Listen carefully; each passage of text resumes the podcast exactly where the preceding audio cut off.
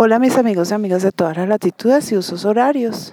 Hoy vamos a empezar un ciclo sobre mitología. Vamos a aprovechar para entrecruzarlo con nuestros relatos o cuentos. Así que estaremos tocando aquellos mitos que de una u otra manera tienen que ver con los cuentos que vamos a contar. Lo primero que vamos a decir es que los mitos son fundamentales para las culturas originarias ellos les dotan de identidad y les dan sentido de vida o de realidad.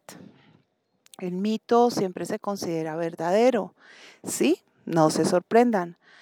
Por ejemplo, cuando nosotros hacemos relación a un mito como el de la diosa Rea, que está casada con Cronos y de ellos nacen eh, los dioses olímpicos.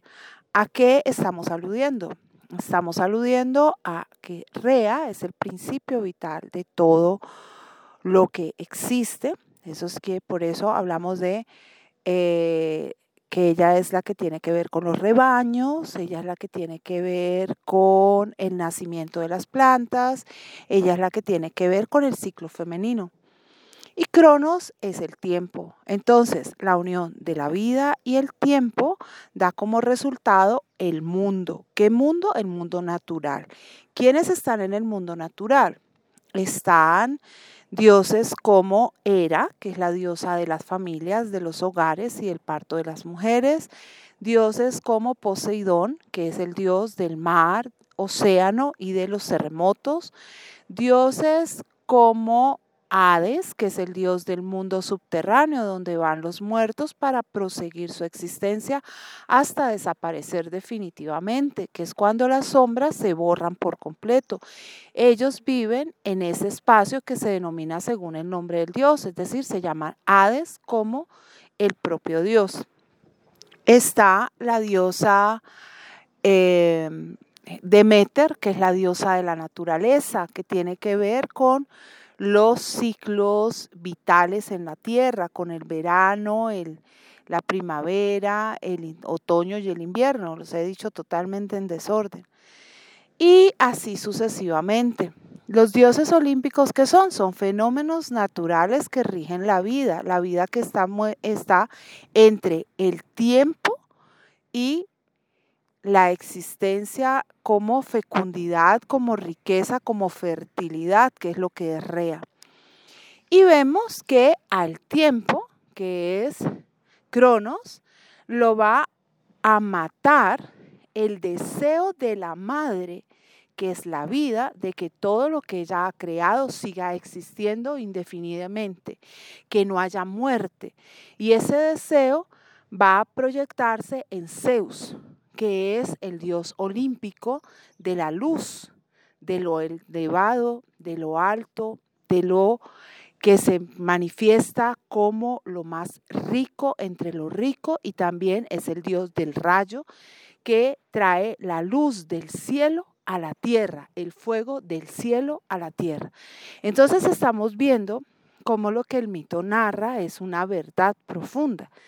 El mito lo narra de una manera alegórica, entonces, en lugar de hablarnos de acontecimientos físicos como la ciencia, nos lo muestra a través de elementos simbólicos plenamente potentes. Asimismo, el mito sirve para darle razón de ser a la vida de los seres humanos, para explicar la vida de los seres humanos. Asumamos, por ejemplo, el mito de Orfeo, el músico, que tenía la capacidad de calmar incluso las tempestades más violentas con sus artes, y de la musa Eurídice, que es la musa de la madera, en una época en que la música para los griegos es muy hecha desde el proceso de la flauta de pan, la flauta de madera. Entonces dice el mito que estando Orfeo tocando en el bosque, despertó a la ninfa Eurídice que estaba dormida al interior de un árbol. Ella salió de su escondite y se reveló al músico en toda su belleza que quedó absolutamente prendado él de ella, de manera que se unieron. Él le prohíbe a ella volver al bosque, no porque sea un amante dominante, sino simplemente porque tiene miedo de que volviendo ella al, monte, al bosque, recuerde sus orígenes y quiera volverse a quedar a vivir al interior del árbol. Pero estando ella allí aparece un sátiro, Euristeo. Euristeo es la naturalidad de los instintos. Eso es el sátiro, mitad humano, mitad bestia, mitad criatura. Él quiere jugar con Eurídice, no la quiere violar, no le quiere hacer daño, simplemente quiere jugar con ella. Y la persigue, ella se asusta. En el correr la muerte una serpiente. No porque la serpiente sea el símbolo del diablo, para nada. La muerte de la serpiente porque la serpiente es un símbolo de la infinitud de la vida. Los antiguos veían que las serpientes dejaban abandonada su piel y creían que las serpientes tenían en su ser el misterio de la trascendencia. Por eso en el orfismo hay una serpiente que se muerde su cola. Y pues obviamente Eurídice muere, Orfeo se queda desesperado, pierde toda ilusión de vivir pero las personas de su sitio, de su localidad, que se servían de sus artes musicales para traer con la música las cosechas, porque para los griegos la música tiene el poder, la capacidad de incitar la vida, despierta la vida, es el arte que fluye desde el interior, llega a través del sentido más poderoso, que es el oído, el último que perdemos. Y por tanto, eh, le dicen, no, si tú puedes tocar tu música, tú podrías bajar al Hades y podrías rescatar el alma de Eurídice. Y en efecto él lo hace, baja al Hades, toca para el barquero Caronte, que es el que pasa las almas por la laguna Estigia. Este barquero es condenado por Zeus a esa tarea todavía él está vivo, pero tiene que pasar las almas de un lado al otro. La estigia es la laguna donde se borra la memoria, para que las personas no vuelvan a recordar su vida en la tierra, porque sería muy doloroso abandonar la vida en la tierra, recordarla. Y habría una añoranza permanente. Entonces, él ve que Orfeo está eh, vivo todavía porque la barca se mueve y trata de reaccionar, pero Orfeo toca la música y él le dice, no hagas eso, no lo vuelvas a hacer porque me estás acordando de lo más bello que es la vida. ¿Sí? Y él llega donde Hades se enfrenta a Hades, dios de los muertos, y a la reina Pasifae o Perséfone. Y ella, mm, Perséfone, lo que hace es escucha a Orfeo y le dicen que no le pidan a Hades, que Hades no tiene corazón, que Hades la ha llevado a ella allí y que no le ha importado que la tierra se haya vuelto infértil y fría durante tanto tiempo y que los seres humanos todavía tienen que pagar la, la tristeza de su madre Demeter, que se pasa medio año sufriendo por la ausencia de su hija. Sin embargo, ella, Perséfone, se conmueve hasta las lágrimas, recordando la vida sobre la tierra, se abraza a las rodillas de Hades, que era la manera que tenían las mujeres griegas, y suplica golpeando con la mano en el, pie, en el piso. Y Hades no le puede negar nada, pero Hades engaña a Orfeo y le dice, está bien, puedes llevarte a Eurídice contigo de regreso, pero no puedes mirar hacia atrás. Ella va a ir detrás tuyo, ella no va a hacer ningún sonido. Si vuelves a mirar hacia atrás, la vas a perder para siempre. Orfeo camina y camina y camina con mucha fe, pero cuando ya va a salir del Hades, tiene tanta inquietud sobre saber si realmente Eurídice lo sigue o no, que voltea a mirar y Eurídice se pierde. Orfeo a partir de ese momento se siente tan lastimado que destruye su lira, hace un sonido horrible, las mujeres de su localidad lo destruyen, lo destruyen a él, le, cortan la cabeza, que la echan a un río y esa cabeza va profetizando y destruyen el cuerpo. Entonces, dices, ¿qué? ¿Cómo así? Bueno, ¿cómo así? Eso es parte de lo que es la alegoría del mito.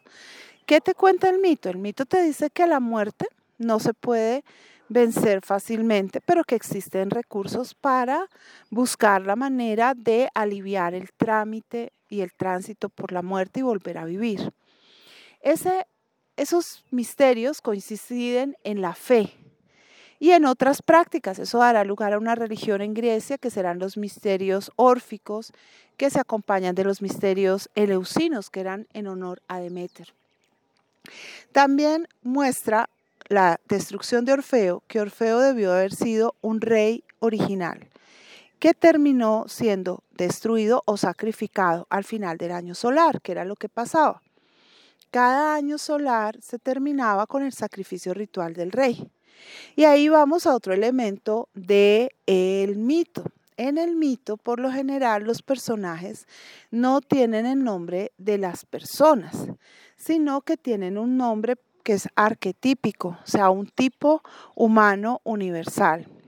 En este caso, por ejemplo, Orfeo es el rey, en otros casos será Odiseo, en otro caso será que será el más usado, será Minos, rey de Creta, el que tiene el laberinto y que tiene en él al Minotauro. Minos era el nombre que se le dará a este reyesuelo solar que con el paso del tiempo adquirirá la característica de ser ya no simplemente un, una víctima sacrificial, sino que será un sacerdote en plenas funciones, porque la primera función del rey es la sacerdotal, antes que la política. Esa vendrá más tarde. Otra característica que tendrá el mito es que será retornante, siempre será cíclico, se volverá sobre él reiteradas veces. Cada vez que se lo cuente, se lo contará de manera diferente, por eso será oral. Es muy importante la oralidad en la vida del mito. Cuando el mito se escribe deja de ser mito y se vuelve mitología. El mito siempre es un saber y un decir de lo verdadero. Lo que el mito cuenta es lo que la realidad es, solo que no es un lenguaje científico, como les he dicho, sino un lenguaje diferente. Un lenguaje alegórico, un lenguaje arquetípico, un lenguaje paradigmático que muestra unas líneas de comportamiento, de conducta que se deben seguir. Por ejemplo, para los griegos, el dios más importante de todos es el destino. Es tan importante que no aparece ni siquiera enunciado en la mitología, no aparece nombrado. El destino rige sobre todo, incluidos los dioses. Zeus estaba destinado a matar a su padre, que era Cronos. Cronos estaba destinado a morir a manos de su hijo, que es justamente Zeus. Cronos estaba destinado a que de sus genitales naciera la más bella y la más tremenda de las diosas, Afrodita. Es decir, todo está por el destino y el destino es articulado por tres personajes muy especiales que son las Moiras o Parcas. Ellas tres solo se pueden pensar como una unidad, o sea, no se pueden pensar de una manera separada, siempre están juntas. La primera de ellas es Cloto. Cloto saca el hilo vital. La segunda es la quesis, se encarga de tejer ese hilo para darle forma. Y la tercera es Atropo, que lo corta de manera irreparable. Para los griegos, el destino de los seres humanos está en morir. Todos nacimos para morir. Y la muerte es inevitable. A los griegos la muerte no les gusta, a los griegos les gusta la vida. Por eso toda su, su pensamiento y toda su literatura y toda su filosofía y todo está pensada para vivir y es muy potente. Tiene como centro al ser humano en todos sus dramas, en todas sus dimensiones y está pensada fundamentalmente para articular la vida. Pero el mito entre sus connotaciones tiene el ser moralizante. Los mitos nos enseñan cómo debemos vivir y, por ejemplo, nos enseñan que debemos ser eh, personas cuerdas, prudentes y atenernos a nuestros límites. ¿Cuáles son nuestros límites? Los límites humanos. ¿Qué no somos? Dioses. Los dioses, porque son diferentes? Porque son inmortales y porque tienen un poder mayor al nuestro. Los dioses no son eternos, los dioses nacen y mueren. Esa es una concepción muy clara de los seres humanos en el momento prehistórico y en la antigüedad. Los dioses pueden ser destruidos inclusive. Entre los mitos que narran cómo debe darse la vida humana y cómo el ser humano debe mantenerse en sus límites, hay uno que es muy interesante. Es un mito que viene de la polis de Atenas, de la ciudad de Atenas. Atenas tiene como diosa capital o como diosa eh, tutelar a la diosa Atenea, Palas Atenea, diosa de la sabiduría y de la guerra justa. Atenea había competido por el control de Atenas o por ser la patrona de Atenas con otro dios muy importante que era Poseidón, dios de las aguas, dulces y marinas y de los terremotos. Atenea le regala a la ciudad de Atenas el olivo, Poseidón le regala a la ciudad de Atenas unas fuentes de agua, unos manantiales de agua. La ciudad opta por el olivo por encima del manantial de agua. Bueno, Atenea, entre sus muchas cosas, es la diosa del tejido. Nadie teje los peplos como Atenea. Atenea es capaz de hacer verdaderas bellezas con el telar y tejer las historias de la manera más vívida posible. Pues resulta que en Atenas o en sus proximidades hay una jovencita que se llama Aracne. Aracne es una niña que teje preciosamente los peplos.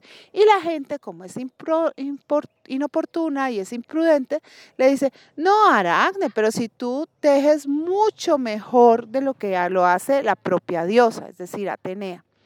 Los dioses griegos son celosos. Los dioses griegos no soportan una ofensa porque ellos funcionan como límites de la realidad. Su acción sobre la vida humana está justamente en recordarle a los seres humanos hasta dónde pueden llegar. Entonces un día, mientras Aracne está en su casa, muy contenta, tejiendo, le tocan a la puerta. Es una vieja, una mujer mayor Casi siempre la parca y la, presencia de lo terrible y de las diosas eh, se presenta a modo de, de mujeres muy mayores. Y esta mujer le dice que viene a retarla a un concurso de tejido. Aracne se da ya por ganadora desde antemano porque ve a la mujer y la desprecia. Y dicen que van a llamar a la ciudad, a toda la gente de la ciudad, a los hombres de la ciudad, para que sean los jueces. Y así lo hacen en efecto. Cuando llegan, le dan a cada tejedora un telar y le dan las lanas para que pueda realizar su obra. Aracne hace una bellísima escena de la Ilíada. Atenea hace la escena por la cual ella misma se vuelve patrona tutelar de la ciudad de Atenas. Cuando ambas concluyen, los jueces dictaminan que si bien el trabajo de Aracne es muy bello y está muy bien realizado, el trabajo de Atenea, de la diosa, que nadie conoce que es la diosa, es muy superior. En ese momento la diosa se personifica, no como deidad, pero sí como mujer joven y como la reconocen los mortales. Y aprovechando esta caracterización, le dice Aracne, nosotras pactamos antes del concurso que la que ganara le podía imponer a la otra la pena que quisiera. Y Aracne le dice sí, asiente, temerosa de saber qué va a pasar, porque ya sabe que la que está ante ella es la diosa. Le dice, bueno, ¿te gusta tejer? ¿Crees que tejes mejor que yo? Está bien, te condeno a tejer durante toda tu existencia y la transforma en araña. A partir de ese momento, Aracne se dedica a tejer infatigablemente en todos los lugares, en todos los espacios y a ocupar los espacios más oscuros. Esta relación no solamente tiene que ver con la pequeña joven que tiene que aprender eh, humildad y que tiene que aprender que el lugar de los humanos no se comparte con el lugar de los dioses ni se compara. Tiene también que ver con una tradición muy antigua, que es la tradición del culto a las arañas.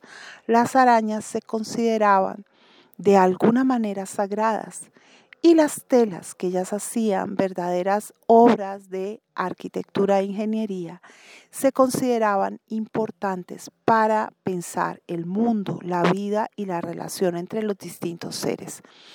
Como vemos, el mito es moralizante, el mito parte de la realidad, el mito dice la realidad de maneras muy diversas. Nos vemos y espero disfruten nuestro cuento que se llama precisamente Aracne y hace una recapitulación de este mito de una manera bastante original. Gracias.